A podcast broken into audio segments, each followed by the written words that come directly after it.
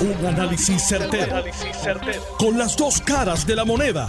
Donde los que saben no tienen miedo a venir. tienen miedo a venir. Esto es el podcast de Análisis 630 con Enrique Quique Cruz. 5 y 5 de la tarde de hoy, martes 15 de febrero del 2022. Tú estás escuchando Análisis 630 yo soy Enrique Quique Cruz y estoy aquí de lunes a viernes de 5 a 7. Antes de que pase con la licenciada Carla Mercado, quiero darles información sobre el mensaje que el presidente Biden le acaba de enviar no solamente a los americanos. Este mensaje fue para la nación ruso, rusa, este mensaje fue para sus aliados del Tratado del Atlántico Norte, este mensaje fue para el mundo entero. Y les tengo que decir que dentro de esta situación del presidente Biden fue un mensaje firme, asertivo, contundente y claro. No estuvo con ese tejemeneje ni con esa vaina que se le perdían las letras ni nada de ese tipo de cosas. El presidente hoy dio un mensaje que dura aproximadamente 13 minutos, más adelante lo quiero compartir con ustedes, sobre el estado de situación con la crisis de Rusia y Ucrania. Dice el presidente Biden, he sido claro y consistente que los Estados Unidos estamos listos para cualquiera de los dos escenarios. Continuar por la vía diplomática o responder en la eventualidad de un ataque. Hoy, los ciudadanos americanos quiero que tengan claro. Nosotros llevamos semanas sin parar a través de la diplomacia. El presidente Putin y yo acordamos continuar con la vía diplomática. Ayer los rusos también acordaron, los representantes rusos con los aliados, continuar con la vía diplomática.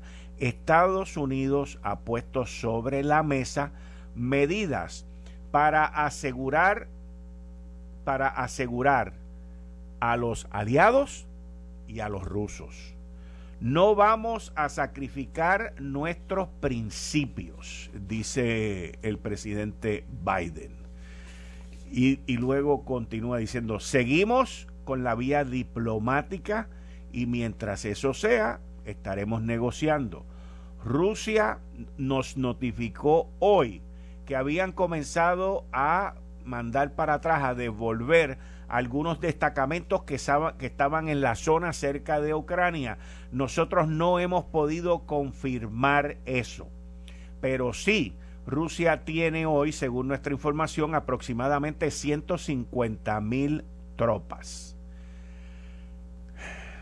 Dice él, ah, entonces aquí le empezó a hablar a los rusos. Esto fue bien interesante porque le empezó a hablar a los rusos, porque le dijo, quiero que sepan que nosotros, los Estados Unidos y la, la Organización del Tratado del Atlántico Norte, NATO, no somos una amenaza para Rusia.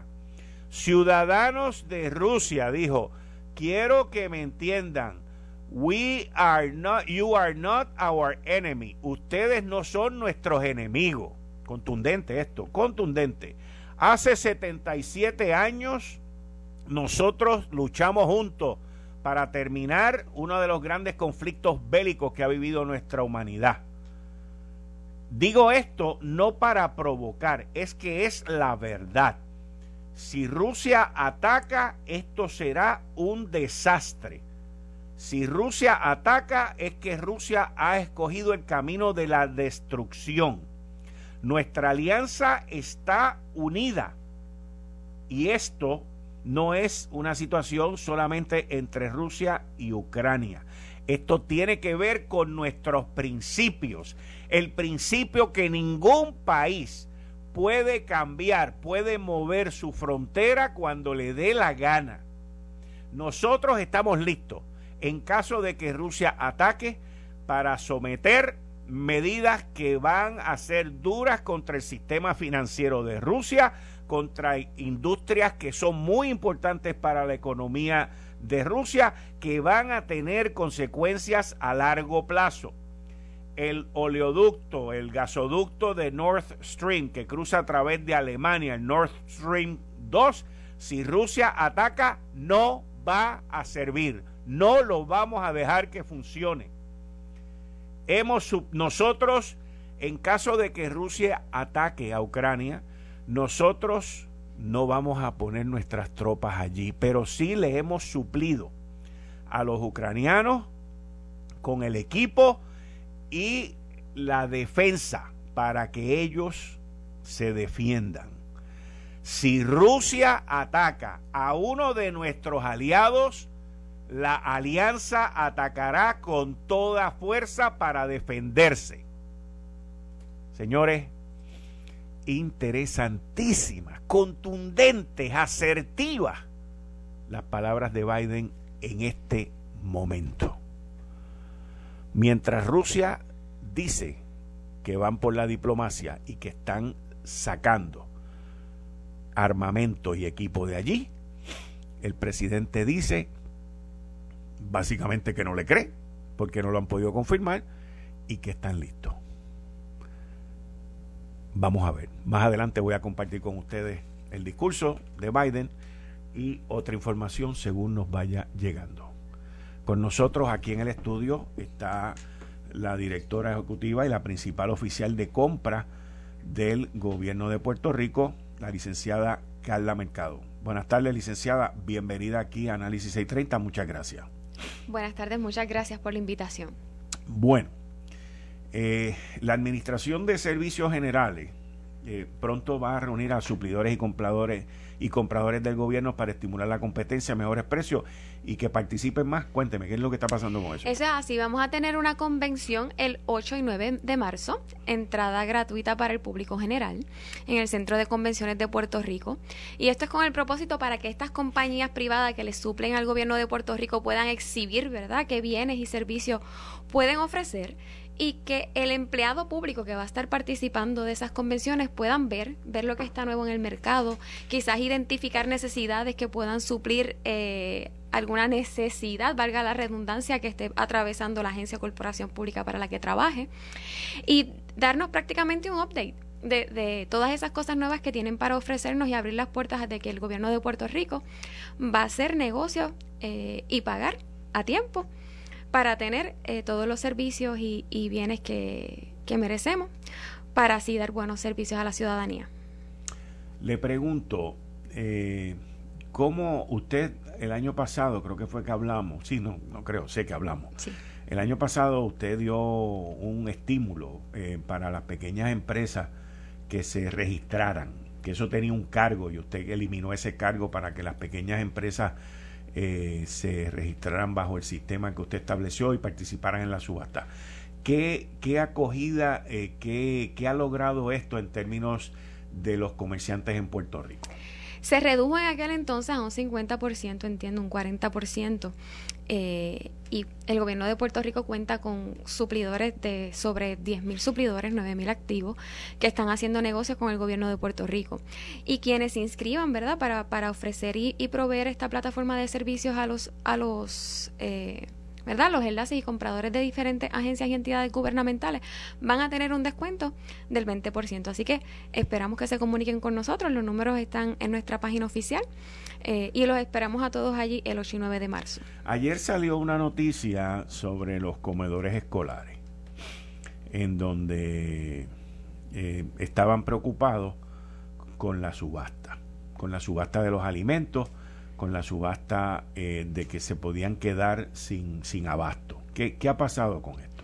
Sí, yo he sido bien repetitiva en cuanto a que la Administración de Servicios Generales regula el proceso de subasta. Y en ese sentido, pues lo que básicamente está esperando la Junta de Subasta para adjudicar alrededor de dos meses es que el Comité Evaluador de Agricultura culmine su evaluación y pueda certificar que los productos que ellos mismos establecieron en el pliego cumplen con las necesidades del mismo y se puedan proveer a los comedores escolares. Ahora bien, es bien importante decir que esto en nada debe afectar el suplido a los comedores escolares, ya que esta subasta es para que ADEA, que está escrita al Departamento de Agricultura, le compre directamente a los agricultores que agrupa y le venda al Departamento de Educación. Pero el Departamento de Educación, por orden ejecutiva e inclusive con la ayuda de la Administración de Servicios Generales, puede adquirir de manera directa hasta tanto y en cuanto se culmine esta subasta, que todos esperamos que se culmine cuanto antes. Si el Departamento de Agricultura envía a su comité mañana a adjudicar, esa subasta, está, eh, esa subasta estaría adjudicada esta misma semana. Así que controversia no debe haber alguna, sino que tenemos que trabajar. Ok. Y usted es parte de un task force federal. Eso es correcto. Que el Special Agent in Charge, Joseph González, nombró para combatir la, la corrupción en el gobierno. Eso, es así? Eso es así. ¿Cómo va su función en ese en ese task force? Bueno, como tal, los jefes de las entidades que formamos parte del task force eh, no tenemos una participación directa. Son empleados de estas agencias quienes están activamente trabajando en esas investigaciones o dando apoyo eh, en cualquier investigación que tenga pendiente cualquiera de las entidades que, que compone este task force y lo que puedo decir al momento es que está bien activo, que estamos proveyendo la información necesaria y que la Administración de Servicios Generales, eh, no solamente en la participación de ese tax force, sino cualquier otra entidad fiscalizadora, tiene las puertas abiertas porque allí eh, todo básicamente es público y, y, esa ha sido la normativa y vamos a, colaborar con cualquier tipo de investigación. ¿Qué, ¿Qué, ha pasado o qué en dónde están los sucesos que yo sé que fueron de tir y tápate con, la subasta que se llevó a cabo en ACES. Esa subasta sobre los medicamentos. Sí, esa subasta se llevó a cabo, se adjudicó, era del programa de PBM, si mal no recuerdo. Hay una investigación del Senado que entendemos que estaremos citados próximamente para participar de la misma. Eh, pero yo entiendo que ya con este próximo requerimiento que le vamos a enviar no va a haber ningún privilegio o, o, privacidad para que podamos culminar nuestra investigación, pueda levantar, porque ya el proceso adjudicado deben estar esos expedientes abiertos al público. No, de, no, no ¿Todavía no le han enviado la información? Completa, no.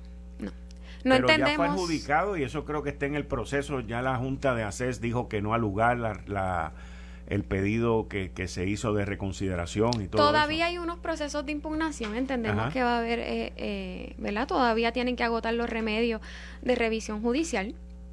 Y pues estamos en la espera, recordemos que hay unos fondos bien importantes que están destinados a subsidiar esto y todas las decisiones que tomen tienen que ser para garantizar que ese servicio se pueda brindar. Y si hubo o no hubo... ¿Está en peligro el servicio? Ahora mismo no. Ahora, si hubo uno o no hubo, eso se tiene que determinar con una investigación. Y yo le exhorto a CES, ¿verdad?, que abra los libros. Yo entiendo que no debe haber ningún riesgo en ningún fondo. Si no hubo ningún problema, como ellos levantan, y yo he sido bien enfática en que se tiene que culminar el proceso para poder hacer algún señalamiento, pues que los abran. Eh, y podamos llegar a un, entendimiento. Si se hizo bien, muy bien. Se supone que por ley pues los abran. ¿Cómo? Se supone que por ley, que por proceso los abran. Claro que sí. Eh. Nosotros presentamos un recurso al tribunal y el tribunal avaló el requerimiento de información que se le hizo.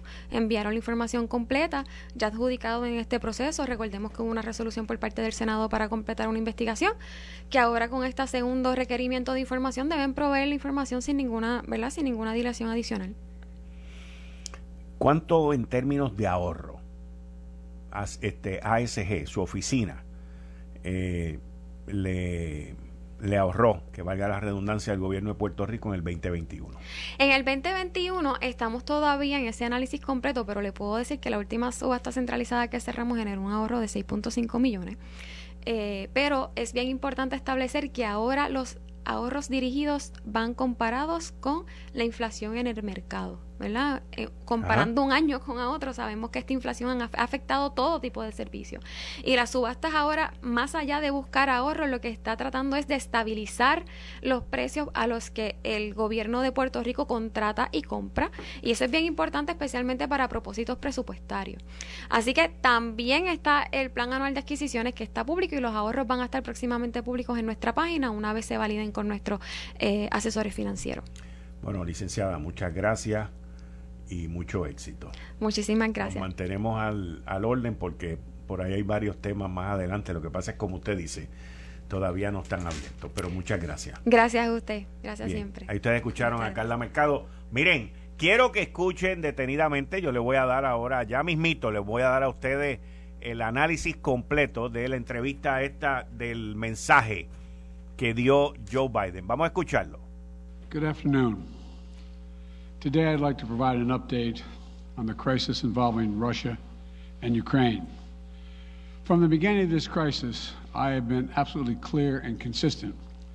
The United States is prepared no matter what happens. We are ready with diplomacy to, to be engaged in diplomacy with Russia and our allies and partners to improve stability and security in Europe as a whole. And we are ready to respond decisively to Russian attack on Ukraine, which is still very much a possibility. For all the events of the last few weeks and months, this has been our approach, and it remains our approach now. So today I want to speak to the American people about the situation on the ground, the steps we've taken, the actions we're prepared to take, and what's at stake for us and the world, and how this may impact on us here at home.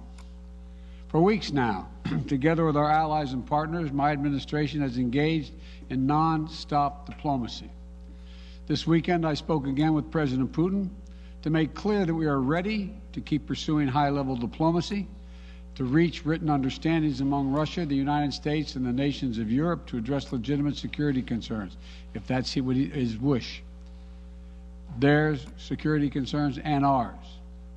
President Putin and I agreed that our team should continue to engage toward this end, along with our European allies and partners. Yesterday, the Russian government publicly proposed to continue the diplomacy. I agree. We should give the diplomacy every chance to succeed. And I believe there are real ways to address our respective security concerns. The United States has put on the table concrete ideas to establish a security environment in Europe. We're proposing new arms control measures, new transparency measures, new strategic stability measures. These measures would apply to all parties, NATO and Russia alike. We're willing to make practical, result oriented steps that can advance our common security. We will not sacrifice basic principles, though. Nations have a right to sovereignty and territorial integrity. They have the freedom to set their own course and choose with whom they will associate. But that still leaves plenty of room for diplomacy and for de escalation. That's the best way forward for all parties, in our view. We'll continue our diplomatic efforts in close consultation with our allies and our partners. As long as there is hope of diplomatic resolution that prevents the use of force and avoids incredible human suffering that would follow, we will pursue it. The Russian defense minister reported today that some military units are leaving their positions near Ukraine. That would be good, but we have not yet verified that. We have not yet verified the Russian military units are returning to their home bases. Indeed, our analysts indicate that they remain very much in a threatening position. And the fact remains right now, Russia has more than 150,000 troops encircling Ukraine and Belarus and along Ukraine's border. An invasion remains distinctly possible. That's why I've asked several times that all Americans in Ukraine leave now before it's too late to leave safely. It is why we have temporarily relocated our embassy from Kiev to Lviv in western Ukraine, approaching the Polish border. And we've been transparent with the American people and with the world about Russia's plans and the seriousness of the situation so that everyone can see for themselves what is happening. We've shared what we know and what we're doing about it. Let me be equally clear about what we are not doing. The United States and NATO are not a threat to Russia. Ukraine is not threatening Russia. Neither the U.S. nor NATO have missiles in Ukraine. We do not, do not have plans to put them there as well. We're not targeting the people of Russia. We do not seek to destabilize Russia. To the citizens of Russia, you are not our enemy. And I do not believe you want a bloody, destructive war against Ukraine a country and a people with whom you share such deep ties of family, history, and culture. 77 years ago, our people fought and sacrificed side by side to end the worst war in history. World War II was a war of necessity. But if Russia attacks Ukraine, it would be a war of choice or a war without cause or reason. I say these things not to provoke, but to speak the truth, because the truth matters. Accountability matters. If Russia does invade in the days and weeks ahead, the human cost for Ukraine will be immense. And the strategic cost for Russia will also be immense. If Russia attacks Ukraine, it'll be met with overwhelming international condemnation. The world will not forget that Russia chose needless death and destruction. Invading Ukraine will prove to be a self inflicted wound. The United States and our allies and partners will respond decisively. The West is united and galvanized. Today, our NATO allies and the alliance is as unified and determined as it has ever been. And the source of our unbreakable strength continues to be the power, resilience, and universal appeal of our shared democratic values. Because this is about more than just Russia and Ukraine. It's about standing for what we believe in, for the future we want for our world, for liberty, for liberty, the right of countless countries to choose. Básicamente, ahí ustedes escucharon al presidente Biden en un mensaje que dio hace escasamente unos minutos.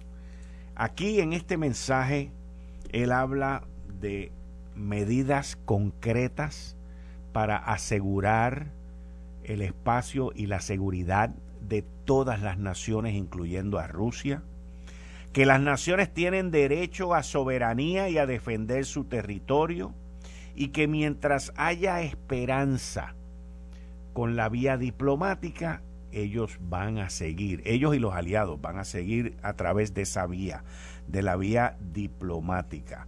Pero dice que aun cuando el primer ministro de defensa de Rusia hoy les avisó de que ellos estaban moviendo varios destacamentos fuera de las líneas cerca de Ucrania, que los Estados Unidos no han podido, número uno, confirmar eso, pero que sí han podido confirmar que Rusia continúa en una posición amenazante.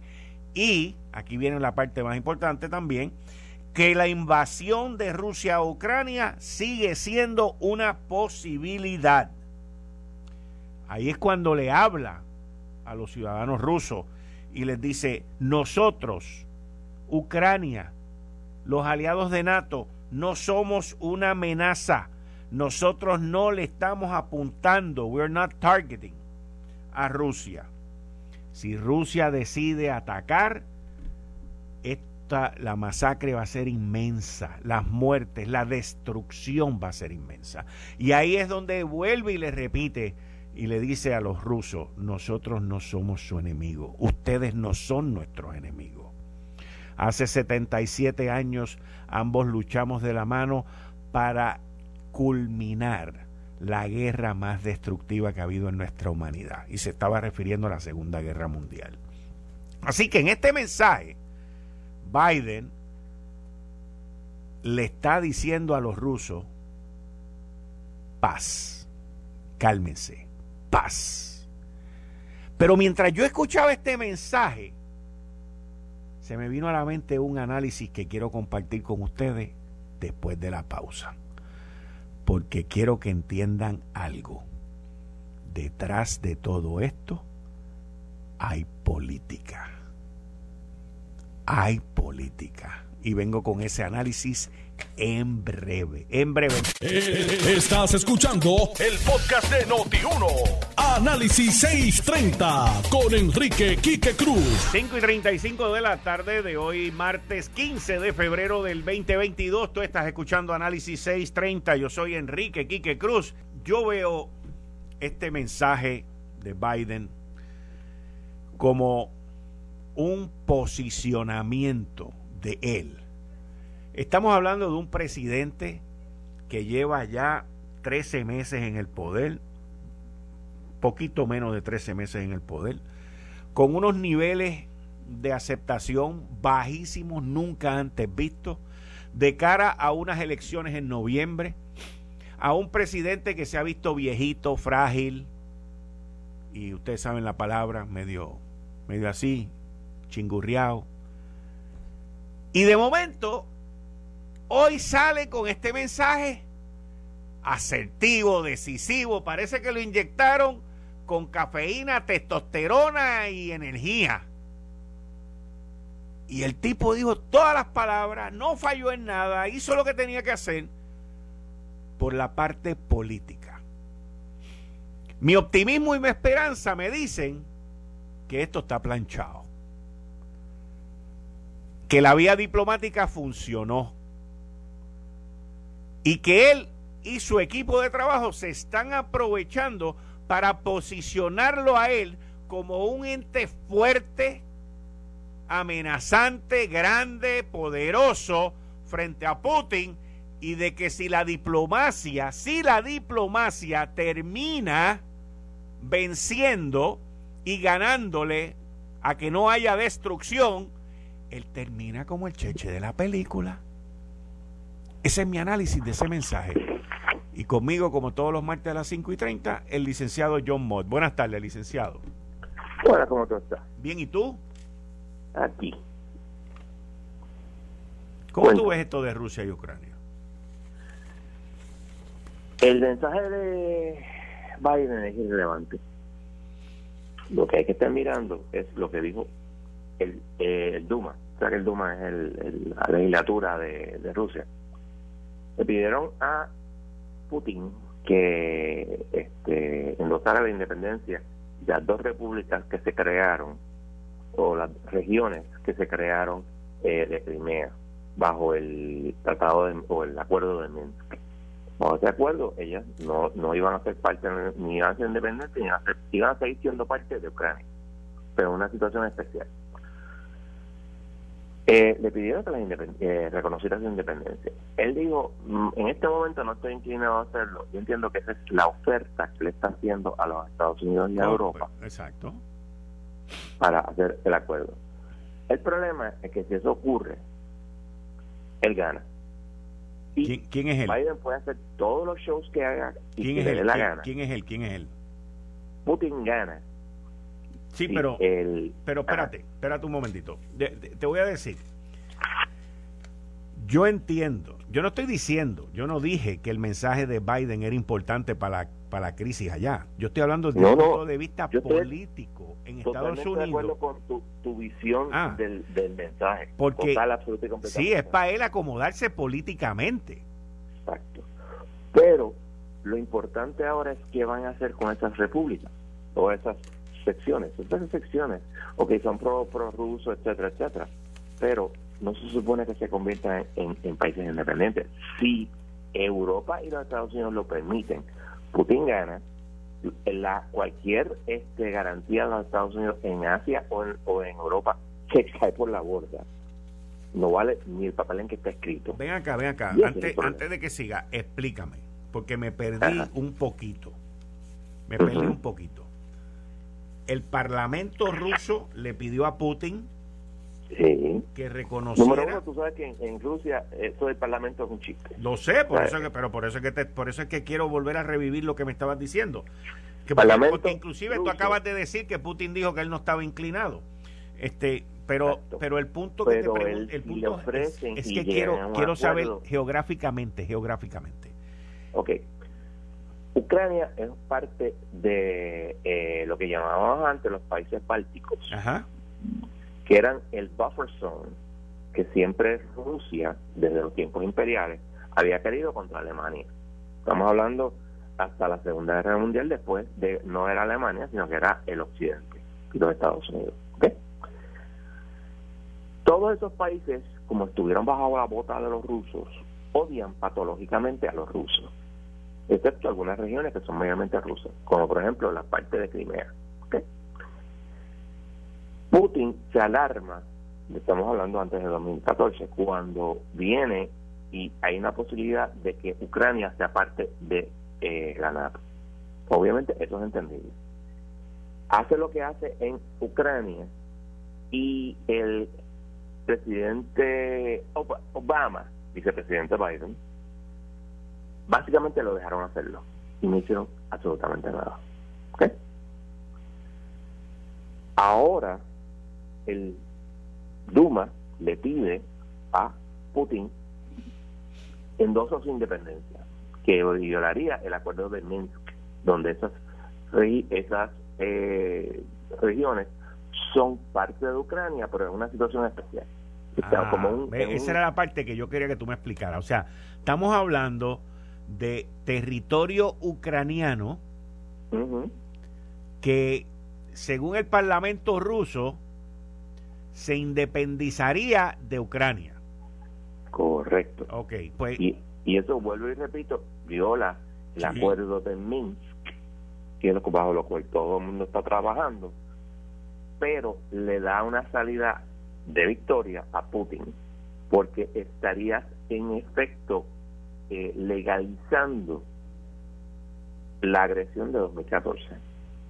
Pero entonces, si eso, eso, eso, esas áreas de Ucrania que tú estás mencionando, con esos nombres raros, que el Parlamento ruso le ha dicho a Putin que reconozca su soberanía y que ellos se declaren independientes de Ucrania, te pregunto, eh, ¿son parte de Crimea?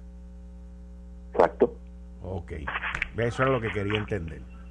en el sur de, Ucrania. Son parte, de, bueno, pero eso, eso, eso, si son parte de, Crine, de Crimea, hoy están bajo el poder ruso. Están bajo el poder ruso, pero es no son, o sea, lo que hizo Putin fue una agresión crasa. No, no, en eso estamos claros, en eso estamos claros, porque yo escuché a Putin recientemente decir que,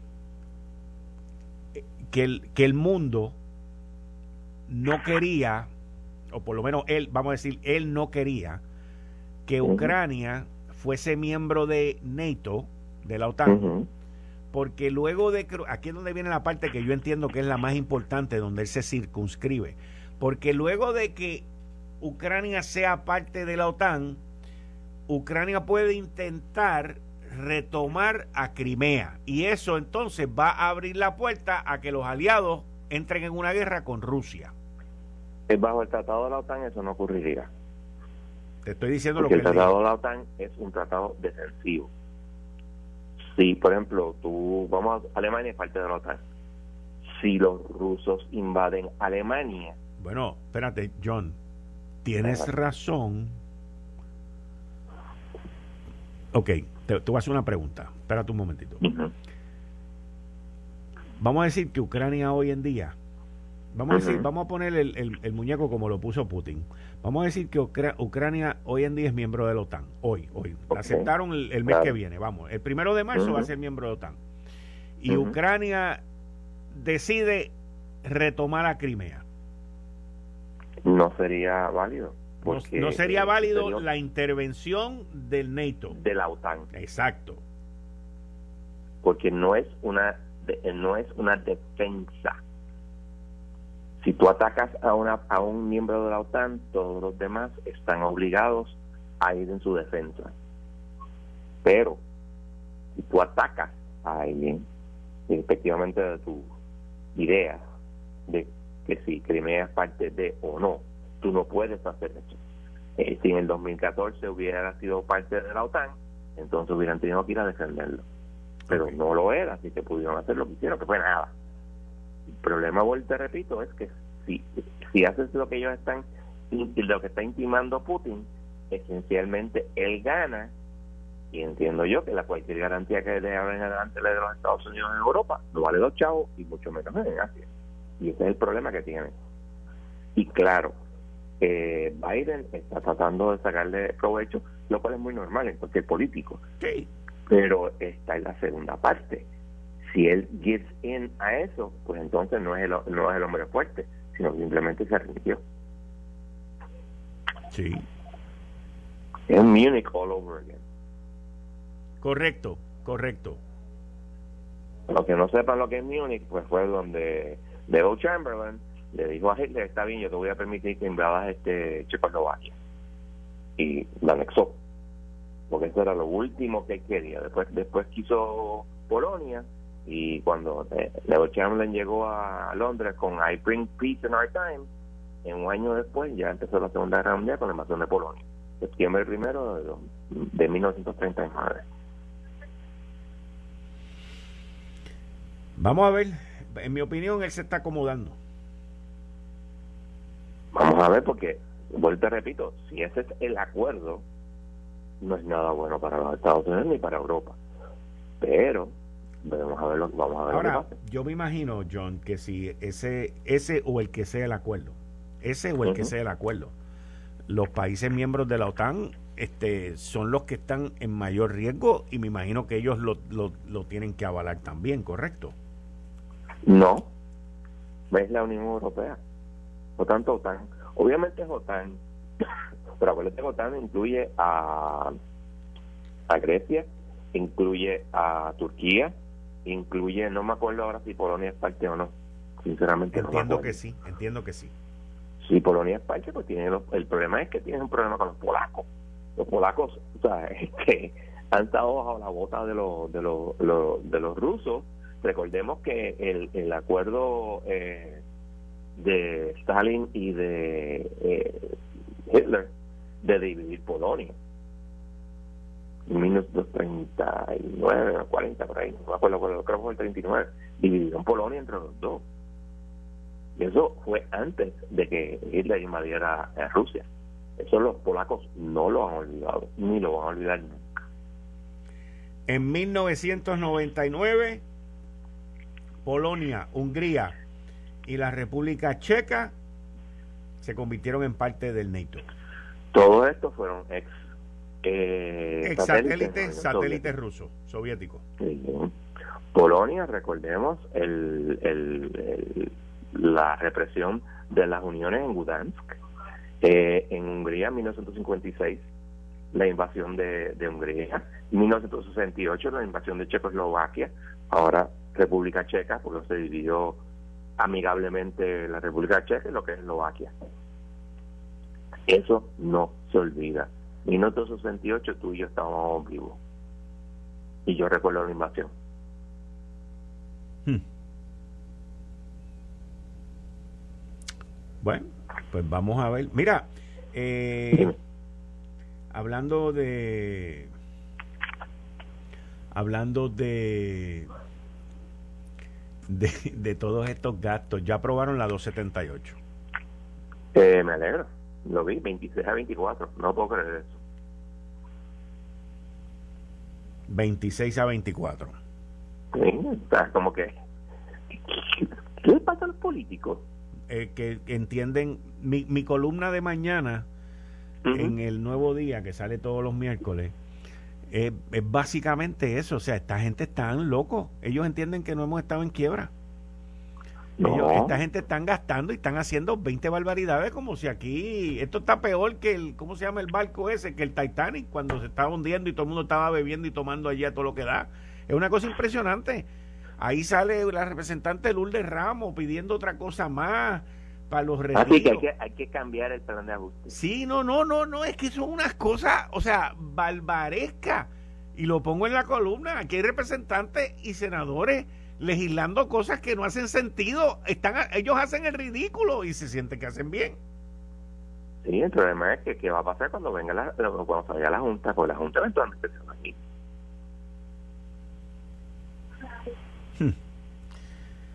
Hmm digo, este, son cosas que dices, Dios mío, pero ¿qué es esto? Ustedes no entienden que por eso nosotros no fuimos, eh, eh, por eso no, no, no, no, no, se les olvidó, se les olvidó. Por eso yo insisto, Monday morning quarterbacking, que lo mejor que pudo haber pasado fue que no aprobaran promesa y Puerto Rico hubiese tenido que bregar con todo esto y tener que hacer los cambios dolorosos y difíciles que tenía que hacer, pero no quiere hacer y que no va a querer hacer hasta que se quede sin chavos de nuevo. Y yo le digo una cosa, nada en promesa, nada, absolutamente nada, establece un, una segunda, una segunda este, junta, ni una segunda quiebra. El Congreso que de nuevo legislar.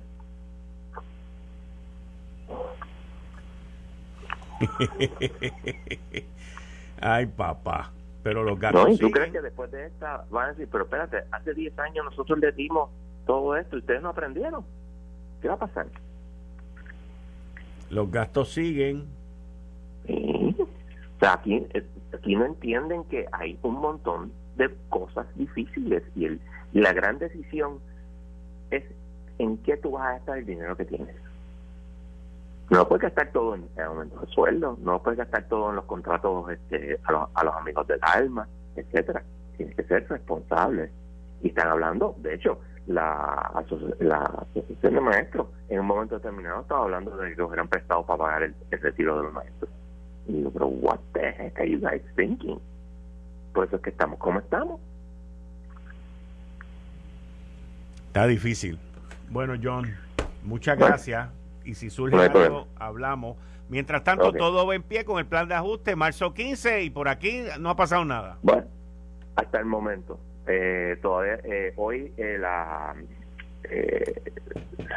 la Federación de Maestros puso su oposición, que no la he mirado todavía, tengo que admitir, claro, no puedo hacer mucho sobre eso, a nuestra oposición a su petición de, paralizar el, el, plan de ajuste. Yo espero que para la semana que viene la juez decida. Ok, pues vamos a ver, vamos a ver, vamos a ver, vamos a ver qué pasa. Seguimos al tanto y esperando por tu parte. Muchas gracias. No hay problema. Bueno, ahí ustedes escucharon al licenciado John Mott y la situación pues sigue interesante. Hoy el barril de petróleo bajó y me imagino que fue en respuesta a esta movida por parte del primer ministro de defensa ruso, quien dijo que ellos habían comenzado con la movilización de algunas de sus unidades, de algunos de sus armamentos. Sin embargo, esa fue la parte, fíjense que, que del análisis que yo hice de la parte de Biden, que me llamó más la atención, porque él dice, bueno, pero no lo hemos podido confirmar. Miren, esa gente le ven a uno hasta la cerilla que uno tiene en el oído cuando te cogen con esas cámaras de satélite. Me va a decir a mí que no han podido confirmar.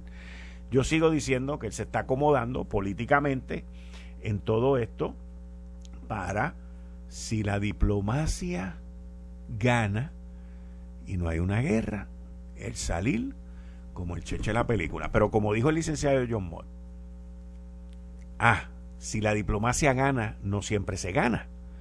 Porque si la diplomacia gana a base de lo que él planteó de Crimea, entonces los Estados Unidos también queda mal. Esto es bien difícil. Pero el posturing, hay una cosa que se llama la postura. La postura, el posturing del presidente Biden va en camino para él lucir bien. Esto fue el, podcast de Notiuno. Análisis 630 con Enrique Quique Cruz. Dale play a tu podcast favorito a través de Apple Podcasts, Spotify, Google Podcasts, Stitcher y notiuno.com.